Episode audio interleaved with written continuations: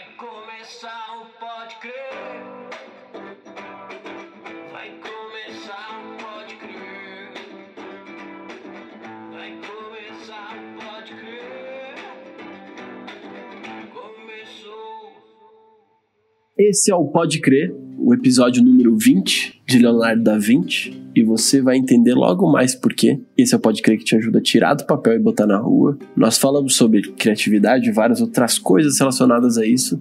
Mas no final das contas virou um podcast de criatividade e isso é muito legal. Acho que já tá, a gente já tá quase um ano aí. Enfim, a gente chegou no episódio 20. E, cara, eu tô muito feliz de a gente ter feito 20 episódios. Eu nunca imaginaria que a gente chegaria aqui. E o papo de hoje vai ser um pouco sobre isso. Vai ser um pouco sobre não como fazer 20 episódios de um, de um podcast, mas o que fez a gente fazer 20 episódios, ter estabelecido duas marcas em um ano, né? Tipo, bota na rua e tira do papel, ter crescido, ter vendido, ter transformado isso em negócio, né? Eu acho que isso foi um, é uma coisa que a gente tem que se orgulhar, porque, cara, a gente faz o que a gente quer nas nossas mídias, e eu acho isso muito importante, porque o que a gente quer é uma união de várias coisas aleatórias que é eu e o Thiago, sabe? E a gente vai falar sobre esse assunto, sobre multipotencialidade, essa palavra que ganhou nas redes sociais, de certa forma, do tipo de você sentir que você pode fazer mais do que uma coisa, do que ter uma profissão, do que ser, sei lá, um engenheiro civil e ficar fazendo relatório, ou ser, tipo, um artista plástico que só pinta quadro, aquarela, sabe? Tipo, numa técnica só. E não, dá para fazer mais coisa, né? Uhum. Mas o ponto é, e a questão é, será que não dava para fazer mais coisa antes? Será que isso é uma coisa nova? Da onde que surgiu essa coisa de ser multipotencial, né?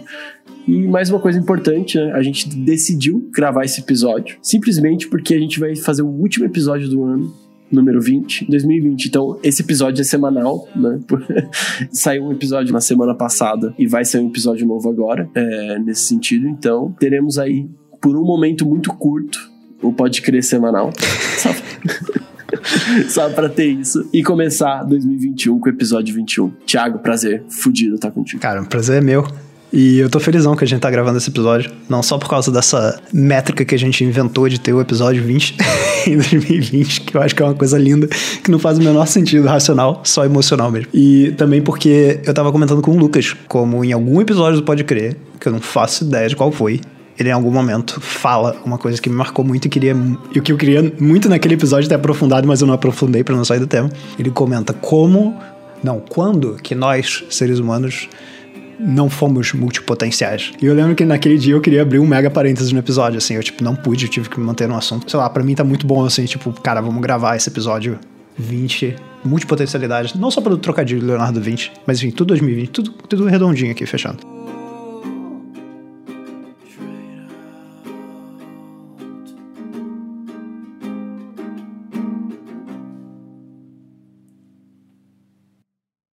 Eu gosto muito desse tema porque hoje em dia nós temos uma coisa que a gente já comentou em outros episódios, né? Temos acesso a muita informação em muitas mídias. Podemos aprender da forma que a gente quer.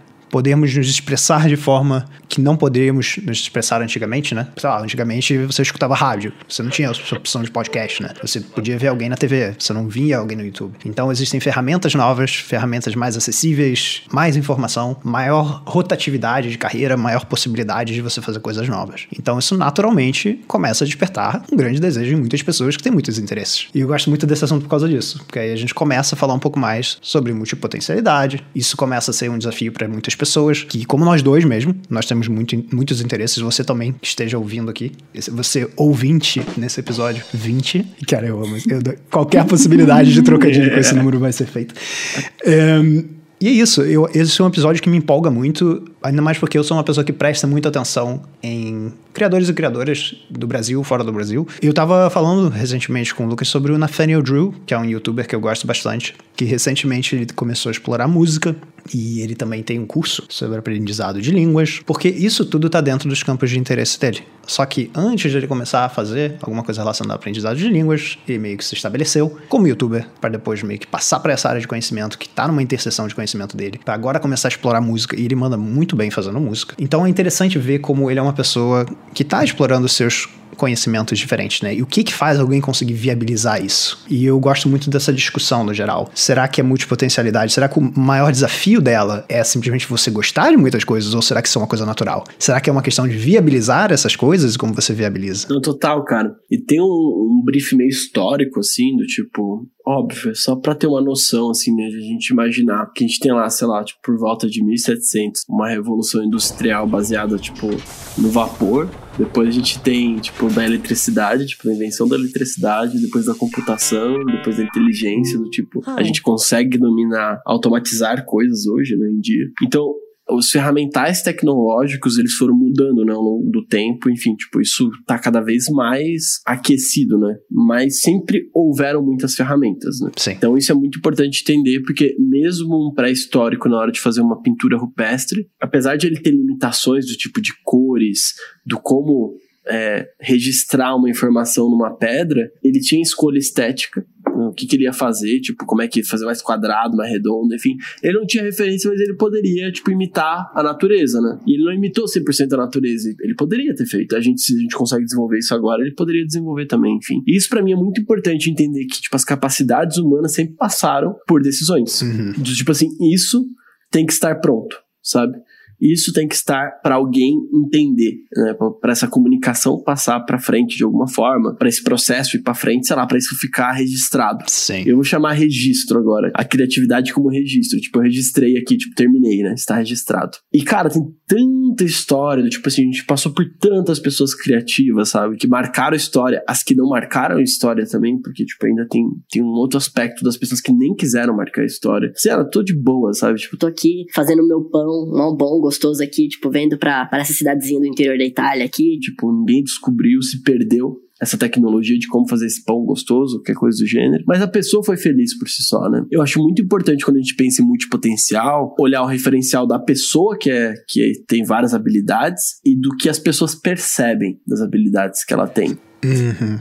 E, e isso é muito louco, porque eu acho que a gente busca um reconhecimento pela tecnicidade e não pelo negócio pronto. E isso é uma coisa que, tipo, hoje a gente não tem mais muito controle. Na verdade, tem um nível de controle, mas, tipo, o ponto é, no meu ponto de vista aqui, né, cara, é muito mais divertido fazer as coisas que você gosta ou atender as expectativas técnicas de alguém, porque, tipo, alguém vai dizer, nossa, ele fez essa cadeira aqui, uma cadeira mó diferente e tal, que dá pra sentar tipo, que dá pra sentar, olha o que eu falei. Presta atenção nisso, tipo, que a cadeira é feita pra sentar, mas não, fez um design que dá pra sentar, mas é completamente diferente, para mostrar que dá pra fazer um negócio, tipo, completamente novo, que dá para sentar e fica da hora e tal. Mas isso, no final das contas, para mim, tem muito a ver essas mudanças que acontecem e tudo mais, com o potencial criativo de alguém lidar com medo, sabe? Tipo, lidar com medo do novo.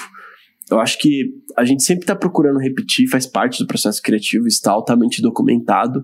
É, tem várias, tipo, tem desde os pré-socráticos falando sobre isso, sabe? Tipo, quanto a cópia é importante para esse processo e tudo mais. Depois Platão vai lá e cria a lógica do mundo das ideias, que é onde as ideias são perfeitas, e a gente copia as ideias perfeitas e traz elas é, traz pro mundo, elas ficam piores, sabe? Então todo o negócio tá até ruim com a cópia, com o tempo, tipo, já estruturalmente na nossa cabeça. Só que esses caras, tipo, eles não tinham uma divisão muito clara lá no passado, agora falando dos gregos, né? Ah, não, eu estou fazendo biologia, sabe? Estou fazendo tal coisa. Não, era muito mais aberto e eles questionavam tudo, né? Tipo, as questões filosóficas, matemáticas e ciências da natureza, elas estavam meio separadas, mas, tipo, o mesmo cara, tipo, sei lá, Aristóteles falava das três coisas. E eu acho isso muito louco, porque o Da Vinci também era um cara que fazia isso, né? Tipo, tava em várias ciências e tal. E eu me sinto assim, sempre me senti assim. Eu gosto muito de análise de dados, ao mesmo tempo que eu gosto de cinema. Foi que eu estudei, que é contar histórias e tal. Acabei caindo no marketing porque junto as duas coisas, eu falei, ó, oh, que louco, né? O marketing é uma junção de criatividade com análise hoje. Uhum. Por causa desse lance que eu falei da revolução da tecnologia que a gente tá vivendo agora, né? E, mano, não tem como hoje a gente viver sem dominar várias ferramentas, né? A gente bebe café, né? Então a gente tem que aprender a fazer café. Se você pode fazer café muito bem, um café muito mal. Você pode tomar pilão, ao mesmo tempo que você pode tomar, sei lá, tipo, um micro lote de uma fazenda do interior de Minas Gerais e entender o que significa e ter esse conhecimento, inclusive. E, tipo, isso já faz eu entender que você é um multipotencial. Se você sabe fazer café bem, às vezes você é 1% das pessoas do Brasil que sabe fazer café bem, sabe? Ao mesmo tempo que se você lava a louça, tipo, com uma perfeição, você, tipo, e eu fico pensando, isso não é multipotencial, sabe? Tipo, você mandar bem, tipo, parece que é uma besteira que eu tô falando, mas eu sei que não é, porque, tipo, isso tudo é dominar uma técnica, sabe? Uhum. E querendo ou não, tipo, a história da, da arte e tal tem a ver muito com a ideia de, de fusionar, Sim. principalmente a inovação, fusionar técnicas, né? E eu acho que, tipo, é meio louco pra mim, tipo, pensar em criatividade e não pensar em alguém que tá fusionando técnicas, sabe? Uhum. Tipo, essas coisas todas que você aprende, sabe? E a gente fala sobre isso, né? Tipo, os ambientes, as bolhas sociais, enfim, tipo, essas coisas todas que a gente falou no Pode Crer, que influenciam na nossa criatividade. Tipo, se tudo influencia a nossa criatividade, por que não as nossas habilidades mais básicas não influenciariam? Né? Tipo, como fazer um café, lavar a louça muito bem, limpar a casa, sei lá, tipo, hábitos, todos os hábitos que a gente tem. Tipo, tudo influencia muito diretamente a gente. E eu não vejo a gente como não sendo multipotencial, sabe? Porque naturalmente a gente precisa ser pra viver esse mundo. Tipo, não tem como sobreviver no mundo sem ser multipotencial. Se você for unidirecional a nível de potencialidade, você vai ter problemas com muitas coisas, sabe? Tipo, e eu acho que isso não é o que. Especialização, no caso. É, tem a espe- aí a especialização é tipo um papo do tipo, ok, vamos especializar, né? Que ainda até inventaram aquele negócio do profissional em T, né? Que é tipo, ah, profissional que sabe várias coisas, ou seja, tipo, beleza, tá claro isso, e tem tipo uma especialização. Que é outro ponto também que é importante ser falado. O que que é especialização? Especialização pra quem?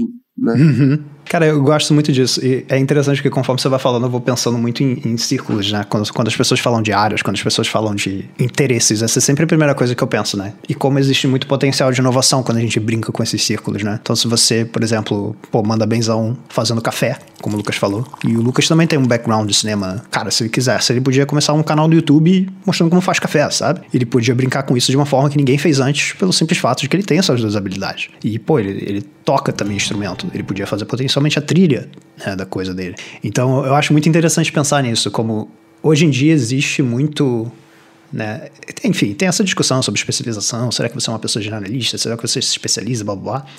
Eu entendo essa discussão e, como o episódio de hoje é sobre multipotenciais, eu queria falar um pouco da valorização. A maior valorização dessas interseções, da gente ficar brincando, sabe? De, de combinar essas coisas e da gente não subestimar o poder que tem fazer isso, né? Mas ao mesmo tempo eu queria trazer para cá uma discussão que é muito clássica e que me perturbou por muito tempo, que é eu achar que eu mando bem em muitas coisas e não conseguir mostrar também isso, sabe, de alguma forma para as pessoas. Para mim isso é uma parada que doía muito para mim e que talvez doa assim para quem tá escutando também, né? Que é você sabe que você manda bem fazer aquele café, você sabe que você manda bem em cinema, mas você nunca parou para de fato desenvolver algo até um ponto em que você consegue mostrar assim que você tem aquela habilidade ou aquelas habilidades que combinadas trazem um resultado muito legal para o mundo, sabe? Então isso foi uma dor minha muito grande por muito tempo.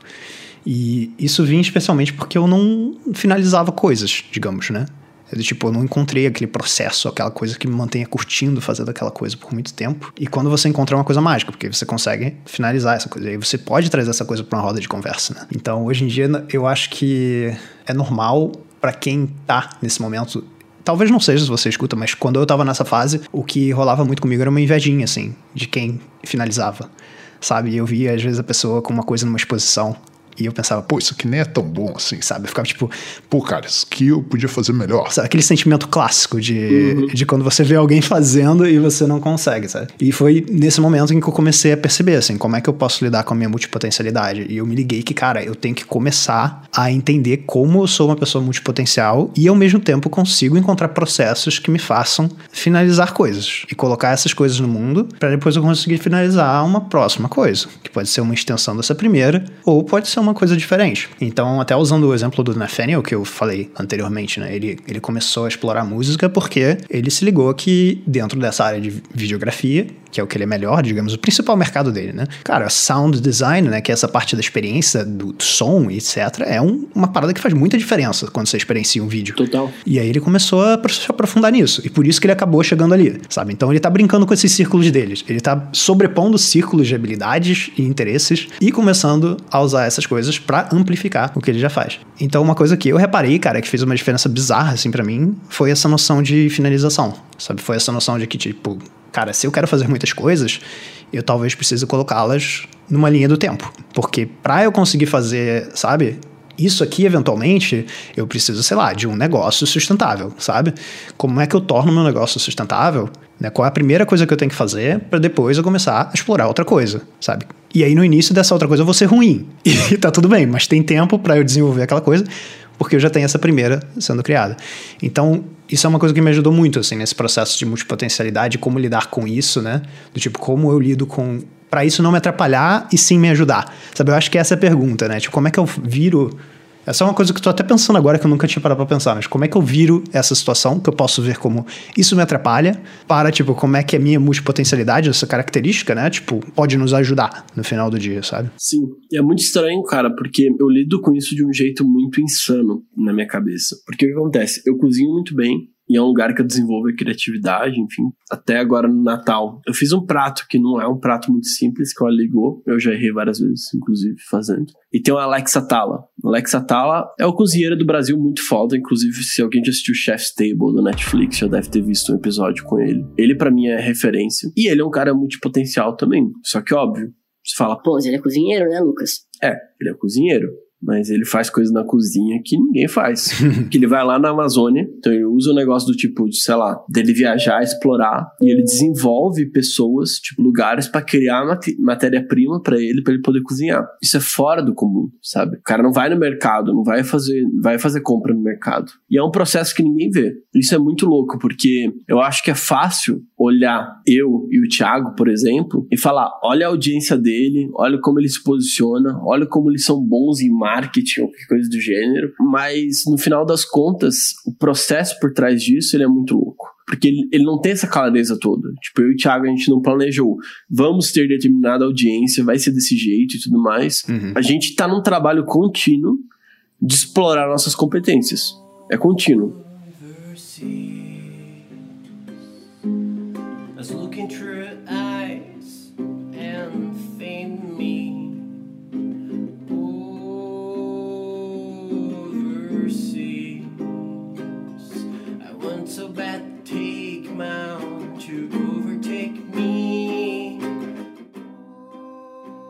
Tem o episódio número 6, que é o 43 dicas de criatividade, que termina com olhar 43.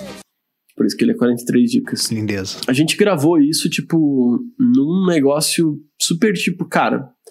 A gente tem várias dicas de criatividade, a gente quer fazer as pessoas destravarem. Só que a gente nem sabia que tinha 43 dicas de criatividade quando a gente começou. A gente foi muito ao vivo, né? A gente gravou esse episódio meio ao vivo. Enquanto um tava falando a dica de criatividade, eu tinha que pensar na próxima. E foi um episódio muito desconfortável para mim. E o que, que isso tem a ver com multipotencialidade? Cara, eu nunca me senti apto a falar de criatividade antes desse episódio, sendo bem sincero. Tanto que se você for olhar para trás, a gente tá falando de motivação, de marketing e tal. Eu, eu tava nos meus assuntos seguros e o Thiago meio que, tipo assim, tava aceitando falar desses assuntos seguros, porque para ele também era seguro falar daqueles assuntos. Quando a gente fala de criatividade pela primeira vez, eu achando que eu era marqueteiro ou qualquer coisa do gênero, mas tipo, sou criativo pra caralho, tá ligado? Tipo, eu cozinho, eu crio música, enfim, faço várias coisas. Então, criatividade é algo que tá dentro. Comunicação e criatividade são dois grandes blocos que eu tô, tô envolvido o tempo todo. Uhum. E depois a gente começou a falar do ciclo da criatividade, que foi um episódio muito bom, que é o número 7. Que aí a gente fala, começa a falar sobre o processo criativo no geral. Eu nunca ia me sentir apto de falar de criatividade, me sentir bom se eu não começasse a falar disso. E eu nunca ia me sentir, vamos dizer, merecedor de fazer um podcast do tipo, falando sobre o ciclo da criatividade, sabe? Se eu não tivesse falado isso pela primeira vez publicamente, sabe? Uhum. Se eu não tivesse exercitado e passado vergonha. É. Eu acho que uma coisa que talvez a gente tenha muito em comum e eu chuto dizer que esses caras que são reconhecidos por serem multipotenciais também têm em comum é a capacidade de passar vergonha. Sim. E eu acho que isso é uma coisa que a gente tem é, estressado ao máximo, ao ponto de ter feito a última live nossa, né, para divulgar o Pode Crer, que foi completamente aleatória. Sim. É, tipo, de a gente usar os nossos microfones com olhinhos e ficar conversando com os objetos da casa, sabe? Você fala, puta, que gente doente, sabe? Tipo. E realmente parece uma coisa doente, só que, tipo, é uma coisa que abre um espaço pra você que, tipo, faz parte, sabe? Tipo, Uhum. eu e o Thiago, a gente faria isso conversando um com o outro, sabe? E faz parte da gente essa, essa ton- é, tipo, ser tonto desse jeito, sabe? Enfim, tipo. Aham. Só que é uma coisa legal também, que que é uma das partes, quando se a gente for olhar o humor, né? Passar vergonha é uma linha de humor muito conhecida. O stand-up comedy, né? Tipo, de falar mal de si mesmo, tipo, tem a ver com isso, né? Então, tipo, você passar vergonha é, um, é uma coisa de entretenimento. E a gente é especialista em passar vergonha também, tipo, de certa forma. Eu gostaria de ser especialista em passar vergonha. Tipo, de se sentir mais confortável com isso, né? Sim. Eu acho que o processo de ser multipotencial tem muito a ver com isso, assim, do tipo, mostrar a multipotencialidade. Eu acho que todo mundo é multipotencial, mas nem todo mundo mostra a multipotencialidade porque dói muito. Dói muito você poder ser julgado. Tipo assim, alguém chegar e falar, putz, você não entende nada de criatividade, vindo, sei lá, uma pessoa que é especialista em criatividade e te falar, ó, Sim. não, isso aí não é. Mano, eu li, mano. Tipo, eu estudei, eu pratico todo dia, tá ligado? No fim do dia, ninguém chega e fala isso pra você. A maioria das coisas você tem feedback positivo. É estranho falar isso até. É. Foi estranho pra mim, porque eu achei que eu ia ter muito mais punição me tornando multipotencial, tipo, misturando El Chan, Essa é a mistura do Brasil com o Egito. tipo, que tu também já fez isso em conteúdo também. Sempre que possível. Por isso que eu tô usando esse exemplo. Misturando El Chan com marketing, El Chan com produção de conteúdo.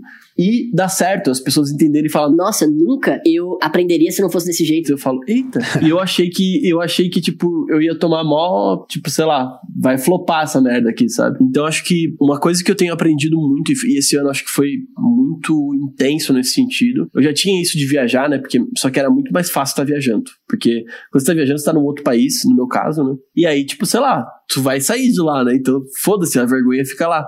Mas acho que fazer isso na internet é muito mais difícil, sabe? Porque as coisas ficam registradas. E tá lá, tá aberto pra todo mundo, pra mim, tipo, meu, minha caixinha de vergonha, sabe? Todas as vergonhas que eu passei. Eu acho que aprender a lidar com isso é muito difícil, sabe? E ainda é um processo que eu vivo e passo num estágio diferente hoje, com certeza.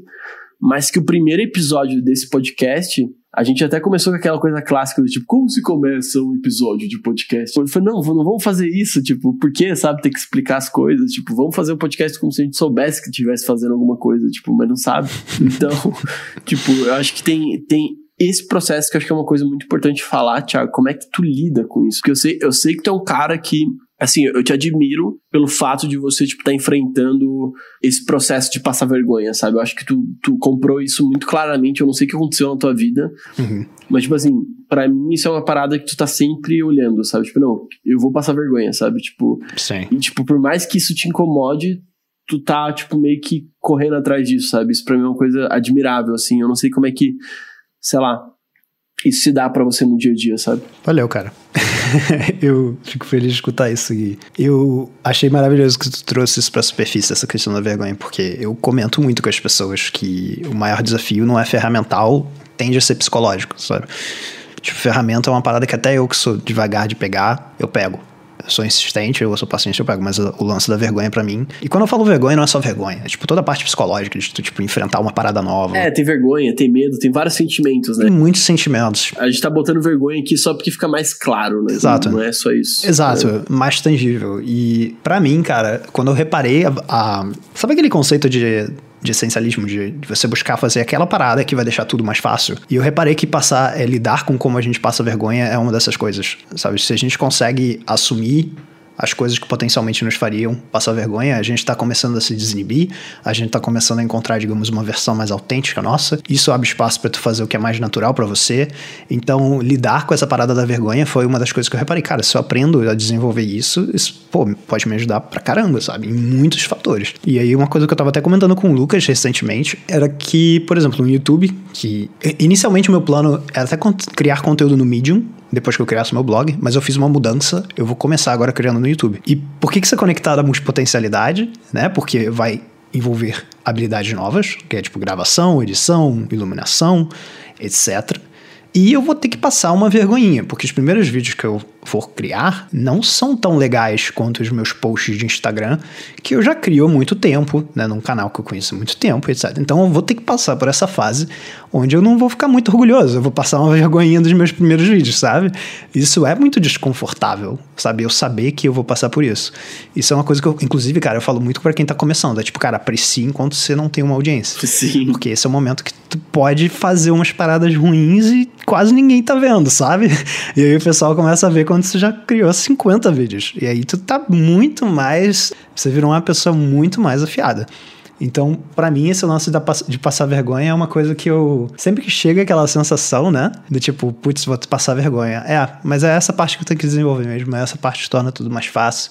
Essa parte que é difícil, tipo, vai doer, né? Como você disse, tipo, tem uma parte que dói, assim. Você fica tipo, cara, que chato, né? E é uma aventura, né? Total. E eu sei que depois disso, quando eu me acostumar com o YouTube, eu vou eventualmente querer começar a criar no Medium, e eu já. Talvez isso mude, não sei como é que vai ser no futuro, em inglês. E isso vai doer pra caramba, cara. Tem uma parada que me assusta nisso. Sabe? Não é nenhuma questão linguística. Tipo, eu falo em inglês todo dia, eu, eu tô morando fora há algum tempo, há oito anos agora. Mas é uma questão de, tipo, caraca, vai ter uma nova tribo que eu vou interagir, sabe? É uma tribo internacional, são pessoas, porque redes sociais são sobre pessoas, não é? Que, que é desconhecida, né? Tu não sabe se, tipo, sei lá, no Brasil que tu tá falando é super novo. Exato. E aí pra essa galera vai falar, porra, Thiago, tá mandando mal, né? Tipo, blé, sabe? Tipo, tá falando mais do mesmo, sabe? Exato. E é assustador porque é novo também, no sentido de você não vê muitas pessoas que criam conteúdo em inglês que não são nativas da Inglaterra ou dos Estados Unidos, sabe? Ou da África do Sul, ou por aí vai, sabe? Você vê pessoas normalmente criando nas suas línguas, né? É claro que você encontra de vez em quando. Mas é uma coisa des- desconfortável. É uma coisa que potencialmente passa vergonha. Então é en- engraçado porque eu tento até ligar, eu tento lidar com essas vergonhas uma de cada vez.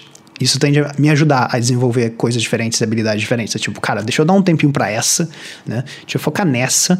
Aí eu venço, eu crio aquela casca de proteção ao meu redor, sabe? Com aquela coisa do tipo, ah, cara, agora estou um pouco mais confortável em fazer vídeos, sabe? E aí depois deixa eu passar pra próxima, que é potencialmente fazer alguma coisa em inglês. E será que depois de eu me acostumar com fazer vídeo, será que eu vou querer ainda escrever no Medium? Ou será que eu vou querer fazer vídeo em inglês? Não sei, sabe? Mas é interessante como esse desenvolvimento de pouco a pouco com, as- com a vergonha tende a nos ajudar, sabe, de uma forma que deixa tudo mais fácil e nos ajuda com a nossa multipotencialidade também, porque eu acho que quando a gente vai desenvolvendo esse esse senso de tá tudo bem, tipo, eu fiz essa coisa, eu não aconteceu nada de ruim comigo, eu posso continuar desenvolvendo essas coisas novas e aprendendo, etc. Tende a nos ajudar. Como é que tu lida ge- geralmente com isso? Até, ó, inclusive, antes de eu fazer essa pergunta, como é que você lida com isso? E, aliás, me fale mais sobre o esmalte na unha. Cara, eu acho que eu precisei desenvolver isso por causa da viagem, né? Tipo, isso era. Tipo assim, eu abri mão de muita coisa pra ver viajando. Mas muita coisa. Tipo. E eu não consigo nem, nem saber mais o que era a minha vida antes. Tipo, de verdade. Só que era uma vida diferente. Tipo, eu não. Eu não consigo nem me empatizar mais com uma pessoa que não vive como eu. Tipo, já faz tempo, quatro anos, cinco anos, sei lá, que eu tô nessa. Eu tomei decisão já há mais tempo, então são sete anos que eu tô pensando sobre isso. Tipo, de mudar completamente a minha vida. E, cara, a maior coisa que você tem, a gente tá falando de vergonha, né? É o medo de passar vergonha. Eu vou falar o medo que usar essa palavra agora. Porque você vai passar. Não tem como. Você tá num contexto completamente novo, já falei isso algumas vezes. Eu sempre uso a analogia da margarina lá, mas, cara, são coisas bem piores que acontecem, sabe? Você tá numa relação, tipo, relações com pessoas são complexas. De outras culturas são mais complexas ainda. De outras culturas que falam inglês internacional, mais complexas ainda. De outras culturas que não são ocidentais, aí vai indo, sabe?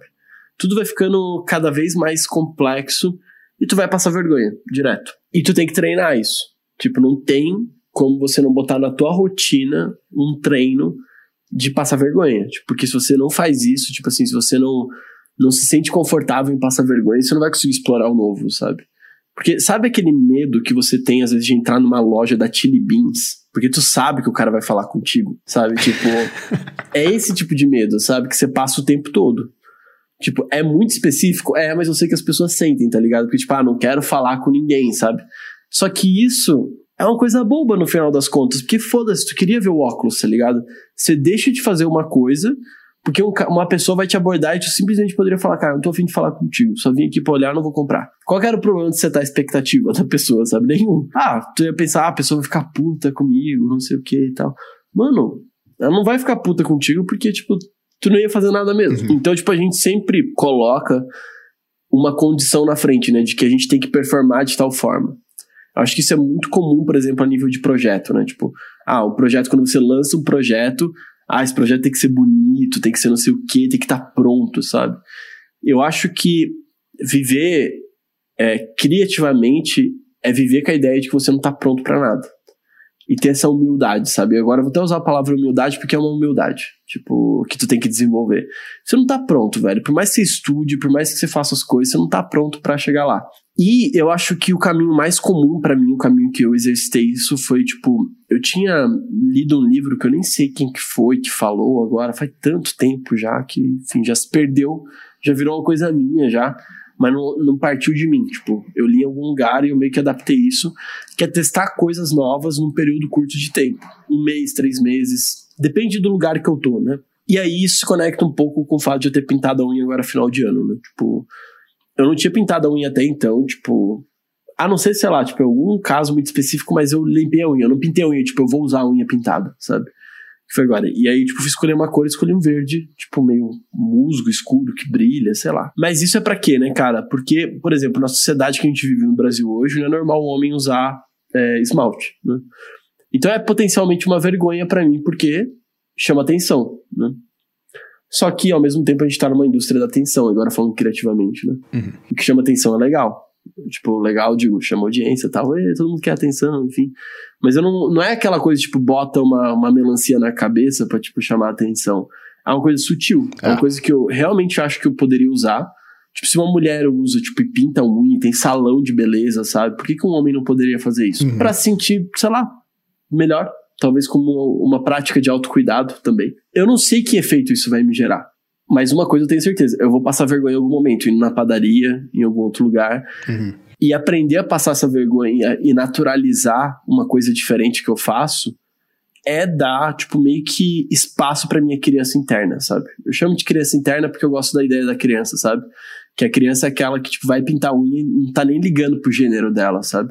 Eu acho que a gente vai criando várias limitações dentro da gente criativamente que faz com que a gente não mostre a nossa multipotencialidade. Então, pra mim, em essência, a gente é multipotencial. A gente só não mostra porque a gente tem vergonha de não ser especialista naquilo. Hoje eu sou especialista em pintar unha? Não sou. Talvez um dia eu seja, talvez eu largue esse hábito, tipo, logo de cara, porque eu não curti. Mas o fato de começar várias coisas, tipo, a cada 30 dias, a cada 3 meses, a cada um período, faz com que eu potencialmente me apegue a coisas que eu faço muito bem, como é o caso da música, por exemplo. Tipo, hoje eu já tenho muita coragem de mostrar minhas músicas, tipo, eu começaria um episódio do Pode Crer com uma música minha sem dó, assim, tipo, sem medo de ser feliz. Nota da edição. Caso você não tenha percebido, a música tema desse episódio é do Lucas. Por mais que algumas pessoas não gostassem da música, porque eu já pratiquei tanto cantar para outras pessoas. Falei, cara, surgiu a oportunidade, vou fazer, foda-se, sabe? Tipo, eu não tô preparado para isso, eu não sei, mas eu marquei uma data, tipo, e vou fazer essa coisa acontecer. Por mais que eu passe vergonha, eu acho que o processo de exercitar a multipotencialidade tá muito mais no processo de mostrar ela. Tem aquela coisa, tipo, do mostra o seu trabalho e tal, tipo, que eu acho que a gente faz muita coisa no bastidor, tá ligado? E mostra muito pouco e aí a gente quer o reconhecimento por fazer um café bom, sabe? Tipo, e a gente quer. E aí, quando a pessoa vem na nossa casa, a gente, pra ser hospitaleiro, entrega um café pra ela. Mas na verdade o que a gente queria entregar é a nossa arte, sabe? Tipo, o que a gente desenvolveu com o tempo, a gente quer mostrar o nosso trabalho. Então acho que existe essa necessidade nossa de mostrar o trabalho, ela é ótima, sabe? Só que para mostrar o trabalho, precisa desse exercício de desinibição e de aprender a lidar com a vergonha, sabe? Porque por mais que ninguém te fale nada, você vai passar vergonha sozinho. Porque você, dentro do seu contexto, você acha que deveria estar fazendo de outra forma, sabe? Pelas suas. Enfim, pelo jeito que você foi criado, enfim, qualquer coisa do gênero. Você acha que um homem não deveria usar esmalte, ao mesmo tempo que, tipo, um criativo que sempre criou visualmente não pode, tipo, sei lá, se exercitar para ser um, um bom um bom performance, tipo, num vídeo ao vivo, sabe? Tipo, pra ter uma boa performance no vídeo ao vivo. Não, você pode, tá ligado? Você aprendeu a desenhar, mano. Ah. Porra, você aprende várias outras coisas. Tipo, a capacidade humana, eu acho que ela tá muito é, aquém de a gente alcançar um limite, sabe? A gente ainda tá, tipo, muito limitado às questões que a gente imagina é, que poderiam ser, sabe? Do tipo, do que a gente pode fazer na cabeça. E eu acho que o exercício de ser multipotencial e conseguir mostrar multipotencialidade, que eu acho que é algo que a gente pode falar porque a gente tá fazendo isso bem, tipo, pelo menos, tipo, no dia a dia, como rotina e tal, não significa que a gente chegou, nossa, a gente é mestre da multipotencialidade. Eu nem gosto disso, na realidade. É. Mas eu acho que a gente tem se exercitado com uma frequência alta a passar vergonha, sabe? Tipo, e, a- e tem método atrás disso, né? Tipo, tem gente. A gente tá tentando, sabe? Tipo, a gente tá, tipo, se esforçando pra a passar vergonha, sabe? E tem um episódio nosso que pode até ajudar quem no momento enfrenta esse desafio, que é o episódio 15, o episódio de desinibição criativa, que foi a primeira coisa que eu pensei, por isso que eu pedi pro Lucas falar sobre o lance do esmalte, porque eu acredito que, cara, eu achei muito genial o lance do esmalte, porque ele é muito pequeno, ele é muito sutil, e é uma coisa que, assim, se você, já, se você analisa de uma forma concreta, né, tirando perspectiva humana, é, cara, tu botou uma cor na tua unha, é isso, sabe? Tipo, é- não é mais complexo que isso. A gente que adiciona a nossa perspectiva de, tipo, será que isso é esquisitinho? Será que isso não é? Será que isso me faz passar vergonha? Será que isso não faz? Para algumas culturas isso pode fazer, para outras não, não necessariamente, sabe? Para umas bolhas isso pode fazer, sabe? Então eu gostei muito desse exercício que poderia, poderia ser, sei lá, você pintar o teu cabelo, poderia ser você raspar uma parte do teu cabelo que não aparece, talvez, sabe? Poderia ser você fazer uma tatuagem, não sei, poderia ser muitas coisas. É claro que algumas são mais permanentes que outras, mas é uma forma de você treinar essa des- desinibição que eu acho que está muito assimilado também com o lance da vergonha, né? que é uma parada muito importante no geral na vida e principalmente se você é uma pessoa que quer explorar muitas coisas. Porque quando a gente começa qualquer coisa, existe um gap no que a gente admira e o que a gente consegue fazer. Né? Então eu acho muito legal a gente entender que tem esse gap essa distância, né, entre o nosso gosto e o que a gente quer explorar. E ser uma pessoa que quer explorar muitas coisas, isso é importante. Me lembrei do, do, do hairstyles agora. Sabe porque tu comentou do negócio, tipo de pintar as unhas e tal? Sim. Eu nem sou, tipo, tão fã do hairstyles, mas eu conheço muitas pessoas que são fãs. Aham. que admiram ele justamente por ele estar, tipo, mi- mixando gêneros, né, agora. Sim. Então, o cara que usa saia, que sai na, na capa da Vogue, sabe? Uhum. E que, no final das contas, é tipo, é o tino dele pra moda, que, tipo assim, o cara é muito desenvolvido pra moda pra um homem médio, né? Tipo, por quê? Porque a gente não pode pensar em moda, tipo, sei lá, por qualquer coisa, tipo, moda do jeito que uma mulher pensa, por exemplo, de uma maneira mais desenvolvida, porque a gente tende a julgar as coisas, né? Tipo, ah, não, é ruim a indústria da beleza, sabe? Tipo, cara, não sei se é ruim, tá ligado? Se é, tudo que é ruim é o que faz mal pra você, tá ligado? Se te faz bem, tá bom. Tipo, e não é crime, né? Tipo, então é isso aí. É percepção. É, exato, é percepção de lugar onde você tá.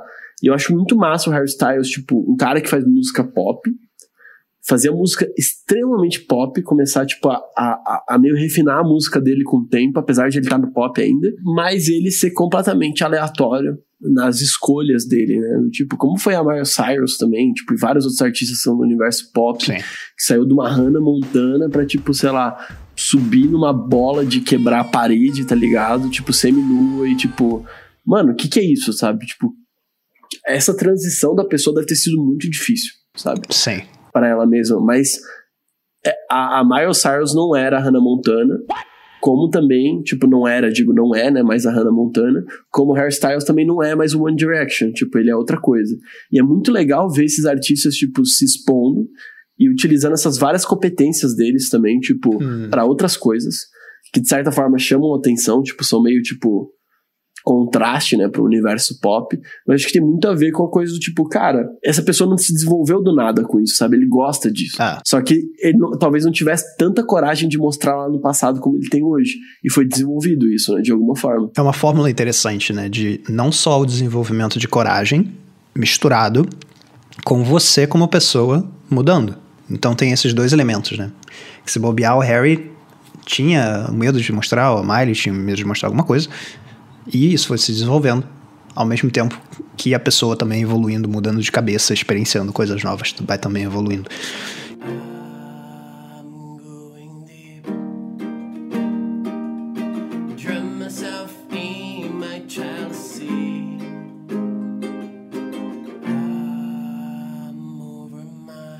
E o que eu gostei muito do que você falou, também do Hannah Montana, cara, e do One Direction, né? É que, cara, era um projeto de alguma forma, né? E Sim. essa é uma coisa que eu falo muito dentro do Tiro do Papel. É que o. Cara, o Tiro do Papel é um projeto atual. E eu gosto muito de ver os projetos na vida como isso, sabe? Tipo, esse é o meu projeto atual. E eu não sei se vai ser amanhã. Se bobear daqui a um ano, um mês, cinco anos, vai ter um outro projeto que faz mais sentido. Sim. E uma coisa que me ajudou muito dentro desse universo de, digamos, multipotencialidade é assumir que o que você vai fazer não necessariamente vai ser a coisa que você vai fazer pro resto da vida. Total. Aquilo vai tomar uma outra forma, você vai precisar mudar de veículo, né? Então, essa, essa, essa questão de pensar na próxima ideia, em vez de você pensar ou na minha ideia atual, em vez de você pensar na ideia maravilhosa do infinito da vida, foi uma questão que me ajudou muito. Eu pensei nisso, assim, né, nessa noção, como uma das noções que me ajudaram muito em relação a essa questão de multipotencialidade. Eu tô tentando, tipo, arrumar a minha cabeça e pensando, cara, o que, que seria útil fechar esse episódio falando em termos de acionável, assim, conselhos que eu daria pro Thiago do passado. né? Primeiro seria essa questão de, cara, começa a pensar nas suas próximas decisões como uma próxima decisão, né? E não uma coisa que você vai fazer pra vida inteira. Você provavelmente vai desenvolver muitas habilidades, vai fazer muitas coisas durante a sua vida para você adicionar esse peso tão grande na decisão Total. como se fosse uma decisão próxima, né? Seria essa questão. A segunda questão que me ajudou demais com como lidar com isso é separar o que você acha que você amaria fazer e fazer, né? Tipo, uma coisa é você amar a ideia de uma coisa, outra coisa é você amar fazer aquela coisa. E isso é muito diferente. É muito fácil você olhar, sei lá, se você ilustra, ah, eu quero fazer animação. Né, porque eu amo a ideia de fazer animação, só que você nunca começou, então você ainda tá no campo das ideias, ainda tá na utopia bonita, sabe? Quando você senta para animar, e você começa a brincar com aquelas camadas, né? Aí sim a coisa começa a pegar. E aí mesmo que normalmente as pessoas sentem dificuldade, que as pessoas às vezes pulam de um projeto pro outro, e aí sentem o que eu senti no passado. Que Sim. tipo, caraca, eu não consigo finalizar nada, cara, porque eu ficava pulando quando ficava difícil, sabe? Então, essa noção me ajudou muito. E eu diria que a terceira e última coisa, assim, que me ajuda demais a, entre aspas, sobreviver, né? É essa questão de tentar finalizar uma coisa de cada vez. É entender que, Sim. cara, eu tenho tempo. Não é só sobre o esforço que eu vou colocar naquela coisa. É sobre o Thiago em um ano, e daqui a dois anos, daqui a três anos. Então, colocar todas essas coisas que eu quero fazer numa linha do tempo, e é uma linha do tempo que não só considera a minha vontade de fazer as coisas, mas o quão sustentável é eu fazê-las, né? Porque se bobear, se eu tenho um sonho, né, de, de, sei lá, recitar poesia em cima de uma caixa em algum lugar, sabe? Isso talvez seja menos rentável financeiramente do que uma outra coisa que eu faço. Então, será que não é melhor colocar essa coisa lá depois, quando a gente tiver um modelo mais sustentável? E, cara, dá tempo, sabe? A princípio dá tempo, né? A gente nunca sabe o dia de amanhã. Mas, a princípio, se a gente coloca os, as coisas diferentes que a gente quer desenvolver numa ordem cronológica, isso dá um pouquinho mais de paz, assim, tipo, cara, tá, beleza, eu vou chegar lá, sabe? Eu tenho lidado com isso como se fosse uma premiação pra mim, sabe? Do tipo, quando eu finalizar aqui, eu posso finalizar aquela outra coisa. E isso vai me continuar deixando a jogar esse, digamos, esse jogo infinito, né? Que a gente mencionou no outro episódio do podcast. Sim. Eu, eu gosto muito dessa ideia, cara. Tan- Tanto que pra mim, é, o Bota na Rua, como ele é hoje, tá muito claro. Isso aqui vai ser plataforma. E plataforma é aquela coisa que te dá alicerce pra você construir mais coisas em cima, né? Então, Uhum. tipo, pensa num prédio, né? Qual que é o primeiro andar desse prédio? Como é que você vai fazer a tua recepção? Beleza, tipo, é aqui, mas depois vão ter outros prédios e tal, e tu pode criar um prédio, tipo, com várias seções diferentes. Que vai ser, tipo, o prédio inicial ali, tipo, na, na chegada, beleza. É o Lucas do marketing, comunicação e criatividade, mas, tipo, como isso aqui é um, é um- um pilar maior e, tipo, é um pouco mais fácil de comercializar e tudo mais, a galera entra por ali, mas vai, vai explorar, né? Eu acho que isso tem muito a ver com o primeiro episódio do, do, do Pode Crer, que é o Mil Fãs Verdadeiros. Sim. Eu acho que essas dicas práticas e uma coisa que eu nunca falei. Inclusive, isso não é conteúdo que tem em lugar nenhum, porque é um conteúdo a ser desenvolvido ainda. Porque eu acho que ele é um conteúdo um pouco. Ele é um pouco difícil de explicar, mas eu acho que eu vou começar a, a, a pincelar ele aqui, porque eu acho ele muito legal. Hum. Pra falar por que dos mil fãs verdadeiros, ou cem, ou dez, sei lá, qualquer coisa do gênero. Acho que uma coisa que eu aprendi na minha vida, tipo, trabalhando com marketing, sete anos, com várias empresas e tudo mais, é que para você ser rentável, você não precisa de muitas pessoas, né? E a gente tem a ideia de sucesso, eu não sei de onde que surgiu isso, para mim é muito confuso ainda, eu não tenho historicamente, mas eu acho que é replicado geração após geração de que sucesso é você ser conhecido por todo mundo, sabe? e uma reflexão que me ajudou muito na minha cabeça foi tipo, eu, eu tô morando numa sacada aqui em São Paulo, é, e eu fico sempre olhando que tem um boteco na esquina. Apesar de ser pandemia e tal, eles ficam fazendo merda lá e tá tudo bem. Enfim, tipo, tá tudo bem no sentido, tipo, fazer o quê, tá ligado? Eu não mando no lugar. Mas tem várias relações acontecendo lá. E eu fiquei pensando, nossa, quantas histórias eu tenho na minha cabeça que se passaram em lugares que talvez o dono nem saiba da transformação que ele fez na minha vida, sabe? Do tipo, assim, deve ser muito comum para as pessoas que, tipo, saíam à noite ou iam para algum lugar, tipo, sei lá, uma exposição de arte, que aquilo transformou a tua vida, tá ligado? E você nem se ligou. Eu acho que a gente tem que ser esses agentes, sabe? Tipo, de. Esse boteco na esquina, que a galera vai lá, às vezes constantemente e tal, pra trocar ideia. Às vezes, tipo, sai um casamento de lá, sabe? Pô, olha a importância que você tem na vida de uma pessoa, sabe? Eu acho que o grau de importância que a gente se põe do tipo, eu quero ser, sei lá, uma Rihanna, sabe? Tipo, uma, uma rainha da música pop, sabe? Tipo, a gente olha as nossas referências e olha só as pessoas grandes. Eu acho que a gente tem que mudar as nossas referências para referências que são multipotenciais também, sabe? Tipo, nesse sentido. Digo, que são mais, estão mais relacionadas à nossa, ao nosso paralelo, sabe? Tipo, tanto que quando alguém pergunta quais são as minhas referências, eu falo do Seth. Mas sendo bem sincero, assim, tipo, o Seth é o cara famoso das minhas referências. É o mais famoso das minhas referências. Mas ele não, ele não é o cara que é minha referência real zona, sabe? A minha referência real, real zona era o cara que eu tava falando antes aqui, que era o Colin Wright, que é um cara que vive viajando é, faz um tempo, ele é palestrante e escritor de livro independente, tem uma audiência muito pequena e vive a partir disso, sabe? E, cara, para mim, acho que o poder dos, dos, dos, pequenos negócios, vou falar assim, é o suficiente para transformar a vida de um grupo de pessoas, sabe? Eu acho que a multipotencialidade, ela tem. Ela, ela se encaixa muito com a lógica dos mil fãs verdadeiros, porque o que, que são os mil fãs verdadeiros? São aquelas pessoas que, tipo assim, gostam de você pela aleatoriedade que você é, sabe? Que são aquelas pessoas que falam assim, nossa, essa pessoa é tão, é tão aleatória quanto eu. E você não constrói isso, sabe? Tipo, você não sabe quem são as pessoas aleatórias.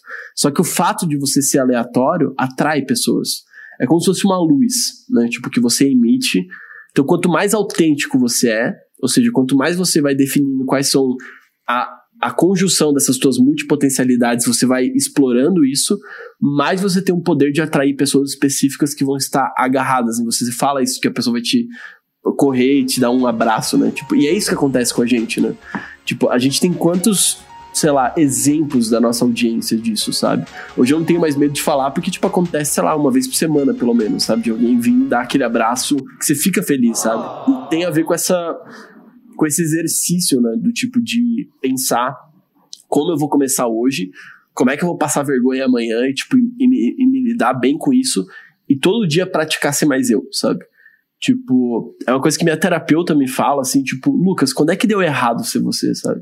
E, tipo assim, na boa, eu tenho até vontade de chorar agora, assim, tipo, de lembrar disso, de falar, cara, que idiota que eu fui, sabe? Falo idiota agora porque, tipo, eu acho que a gente não, não pensa o quão importante é, é e o quão pode ser, tipo, é, incrível a gente ser amado pelo que a gente é, sabe? Tipo, e isso ser, diríamos assim, tipo, um fator é, diferencial de negócio e que para mim é, é o que, tipo, o que define, o que faz você tão viciado na lógica dos mil fãs verdadeiros, 100, 10, sei lá, independente do que for, e, e nesse lance de autenticidade, sabe? Tipo, porque eu entendi que sendo eu dava para criar um negócio, e eu acho que isso, agora olhando com mais atenção pro padeiro da esquina, sabe? Aquela padaria que tu recomenda pro teu amigo, fala, não, aquele pão é bom pra caramba e não sei o que e tal. Aquele cara tá sendo autêntico, sabe? Ele deve ter criado uma receita muito da hora uhum. que, que, entre todas as outras padarias, tipo, tu recomenda lá, sabe? Porque tu se identifica com aquele gosto, sabe? E eu acho que, tipo, tem tanta gente no mundo buscando se identificar. Tem, tipo, 7 bilhões de pessoas, né, cara? Tipo, é muita gente, né? Tipo, e eu fico pensando, vai ter 10, 100 é. mil na internet que não se parecem com você de alguma forma, sabe? Tipo, e eu acho que esse é o, é o grande fator para mim do tipo de acreditar que ser multipotencial funciona a nível de mostrar né, a sua multipotencialidade. Eu acho que a gente não tem que ter medo porque eu sendo bem sincero, eu posso estar falando de um lugar, tipo, muito esquisito, eu posso estar falando merda, você pode ter falado, tipo, você pode ter passado por coisas ruins, mostrando quem é ser você, eu já passei por coisas ruins, mas eu digo, a nível de negócio, eu sempre me dei bem, sabe? Tipo, foi muito louco. Quando eu comecei a comunicar aos meus clientes que eu tinha depressão, tipo, todo mundo falou, nossa, você é muito sincero, que massa, sabe? Que você fala sobre isso. Tipo, e aí eu, às vezes eu tinha uma semana ruim de performance, eles aceitavam porque eles sabiam disso. Eu nunca imaginaria se eu não tivesse falado. Sabe, que isso funcionaria. Uhum. Como teve coisas que não, que não funcionaram muito bem, mas, tipo, foi se organizando, sabe? Na medida que eu fui mais claro e você ter expectativa antes das pessoas, do tipo, eu sou assim, as pessoas começaram a aceitar eu ser assim. E isso acho que é, que é o mecanismo mais louco, assim, dos mil fãs verdadeiros. É o mecanismo mais louco que, tipo, que para mim tava fora de cogitação isso ter acontecido esse ano. E que eu fico muito feliz de o Bota na Rua ter chegado nesse lugar, do Pode Crer ter chegado nesse lugar, de tu ter chegado nesse lugar. E a gente tá falando disso, sabe? Tipo, em 20 episódios, tipo, o tempo todo, tentando avisar as pessoas, mas, tipo, avisar no sentido de, tipo, ó, tá funcionando, tá funcionando, tá funcionando.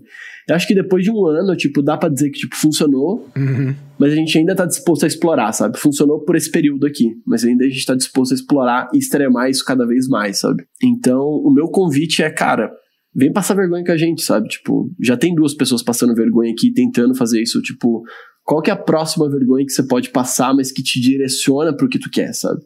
Tipo, que, que vai te ajudar, né? Que foi essas pequenas coisas que o Thiago falou, tipo, beleza, pintar a unha não tem nada a ver, porque você, tipo, talvez não faça sentido. Isso aqui já é um exercício do tipo constante meu, né? Tipo, nem precisa imitar esse, mas tipo, qual que é a próxima coisa que você acha que você vai passar vergonha, mas que, tipo, acho que não vai dar, dar em nada, sabe?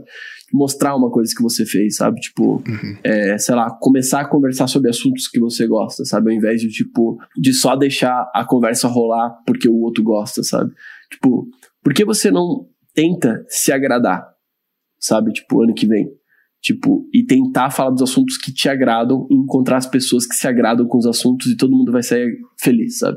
Tipo, de uma conversa. Enfim, eu acho que esse é o exercício que eu tô me recomendando pro ano que vem, tipo, de continuar fazendo isso, porque deu muito certo esse ano, e de extremar, de, de aumentar a aposta, sabe? Tipo, ok, vamos, vamos tentar ser um pouquinho mais desinibido, tipo, ir um pouquinho mais além, de ser mais autêntico ainda, tipo, e trazer mais coisas, tipo, por que não, tipo, brincar com a música, tipo, não brincar com vídeo, sabe? Tipo, não trazer o lance do cinema que eu tenho vergonha até hoje de botar no, no Bota na Rua, tipo, que eu já pus no meu perfil pessoal, então por que, que eu tô tendo essa vergonha, sabe? Mas tem. São coisas, são exercícios que estão no dia a dia, que eu acho que, tipo. é, eu e o Thiago, a gente ainda tá fazendo, sabe? Tipo, e vai continuar fazendo, acho que talvez pro resto da vida. Tipo, você começar agora não vai estar muito atrás da gente, sabe? Porque no final das contas a gente sempre tá atrás do nosso futuro, sabe? Exato. Tipo, só que se a gente não faz agora, a gente vai continuar mantendo, tipo, o futuro como o presente de hoje, sabe? Eu acho legal, tipo, a gente tentar mudar a rota, sabe, da nossa vida. Porque sempre vai pra um lugar melhor, sabe? Se a gente gosta de mudar, se a gente quer, tipo, vamos mudar com intenção. Com a intenção de ser mais a gente, sabe? Tipo, de construir um ambiente mais, mais feliz, sabe? Tipo, mais da hora, tipo, mais divertido, sabe? Onde criar vira brincadeira, não vira opressão, sabe? Que eu acho que é um lugar que, puta, eu sinto que a gente tá conseguindo construir, sabe? Tipo, a gente fala de brincadeira às vezes, mas eu esqueço já de que não era brincadeira uma época, sabe? Que eu levava muito a sério criar. Sim. Hoje já virou brincadeira, sabe? Tipo, eu fico muito feliz de poder chamar criação de brincar. Que foi o que a gente fez com o Jogo Infinito, né? Tipo, no episódio lá. Eu fico bem, bem feliz de já ter substituído um pouco a criação por brincadeira que não tinha nada a ver no passado, sabe? Tipo, era super difícil, super pressão. Eu ia apresentar um trabalho, puta, ficava tremendo, sabe? Ansioso pra caralho. Hoje eu não fico, sabe? Tipo, eu vou postar uma parada e falar. Se der errado, foda-se. Tipo, no Instagram, obviamente, né? Tipo, com as coisas que eu já tô acostumado. É, então, eu acho que sempre tem essa coisa de tentar expandir, né? É, sempre tem uma vergonha nova pra ser passada e, tipo, eu vou pegando as vergonhas fáceis, né? Como é o caso da unha, tipo, fazer um vídeo, fazer um podcast que, tipo, a gente nem achava que alguém ia ouvir isso, sabe? Tipo, em algum momento. Então, tipo, tava de boa, sabe? E eu acho que a gente não mudou esse mindset até hoje, assim, tipo, não... Até hoje eu não sei se, tipo, as pessoas escutam no sentido, tipo, na hora que eu tô gravando, sabe? Eu não tô tão preocupado com isso. E isso é muito legal, sabe? Tipo, é muito legal você conseguir ao mesmo tempo ter clareza que tem gente que escuta, mas não gravar com esse peso, sabe? De, tipo assim, de ser o próximo episódio que vai, tipo, nossa, vai ser muito mais foda que o anterior, sabe? De- e, e eu acho que, enfim, nas coisas que a gente repetiu, a gente conseguiu fazer muito bem isso.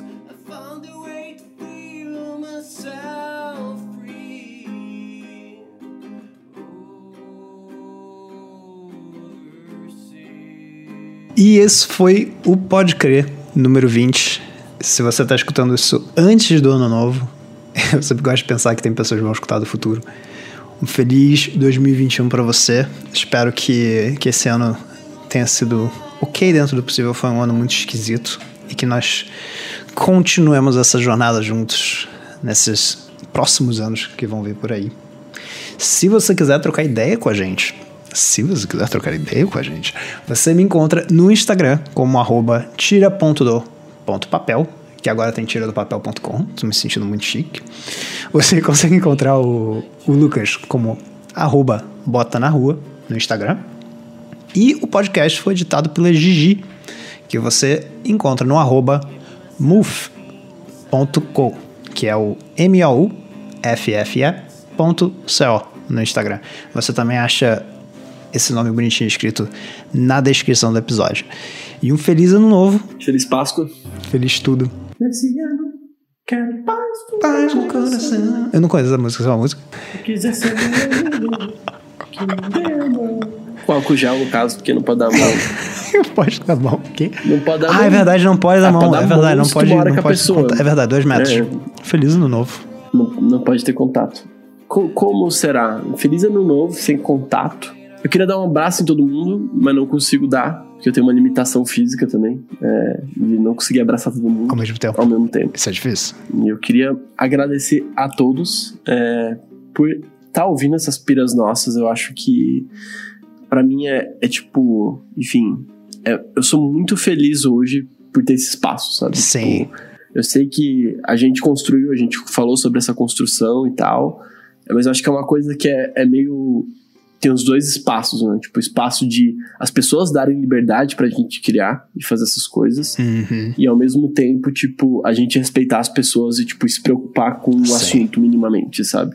De falar, puta, o que, que tá pegando, né, pra, pra galera. O que, que pode ser útil? Então eu, eu curto muito essa sincronia que existe meio que a gente sem se conversar, sabe? Porque vocês estão conversando com a gente de alguma forma, tipo, mandando uma mensagem e tal, sei lá, qualquer coisa. Mas tem mais pessoas que nunca mandaram uma mensagem, que a gente nunca se conversou Sim. e que a gente se entende, sabe? E eu fico muito feliz por você que nunca falou comigo na vida, mas que tá ouvindo a minha voz e que a gente se entende, sabe? Tipo, eu acho mágico a gente poder se entender, tipo, dessa forma, sabe? Tipo, e pra mim isso, isso é o que faz o meu ano que vem já ser legal, sabe? Porque eu sei que eu vou continuar tendo isso é, com várias pessoas, que, tipo, essa conexão bizarra. Que às vezes acontece, né? Tipo, você fica muito feliz que, nossa, tipo, encontrei uma pessoa, a gente tem uma conexão super bizarra e você toma um café e fica conversando por horas, sabe? E eu sinto que eu tenho isso com várias pessoas, sabe? Tipo, potencialmente, assim. Eu só Uhum. não sei, sabe? E eu fico muito feliz que você aí do outro lado que tá ouvindo isso sabe. É, mas eu não sei quem são todas essas pessoas. mas eu fico muito feliz de ter essa conexão que eu desconheço, sabe? Tipo, e, e para mim é muito. Enfim, tipo. É, é, é um, um rolê que eu gostaria de agradecer, sabe? Tipo, agradecer tanto a minha coragem, de certa forma, de estar fazendo isso e tal, e a coragem das pessoas de estar ouvindo. isso e também, tipo, criar essa conexão por conta própria e de estar fazendo as coisas, sabe? Tipo, muitas pessoas se movimentaram. Eu vi muitas histórias lindas esse ano Sim, cara. de pessoas que fizeram mudanças muito mais complexas do que as nossas, né? Tipo, às vezes a gente estava num estágio, tipo, muito mais tranquilo, porque a gente tinha uma estabilidade financeira, enfim, várias outras coisas que a gente construiu ao longo da vida. E tem pessoas que abdicaram, tipo, por exemplo, de perfil de 10 mil seguidores para começar tudo de novo, para tipo, fazer o negócio certo, sabe? Tipo, fazer o negócio certo para ela, sabe? Para essa pessoa. E eu vi histórias como essa, assim, tipo, eu vi várias esse ano, sabe? De pessoas que, tipo, abriram mão, não sei o que e tal, enfim. E que, tipo assim, que realmente decidiram começar uma vida nova, sabe? Tipo, eu acho, eu acho que a gente tem esse espaço, sabe? Meio que esse movimento de ano novo ajuda a gente a fazer isso, sabe? Então, tipo, se quero deixar um recado, é tipo, cara, tem muita gente nesse movimento de, tipo, de passar vergonha, sabe? Vamos passar vergonha junto.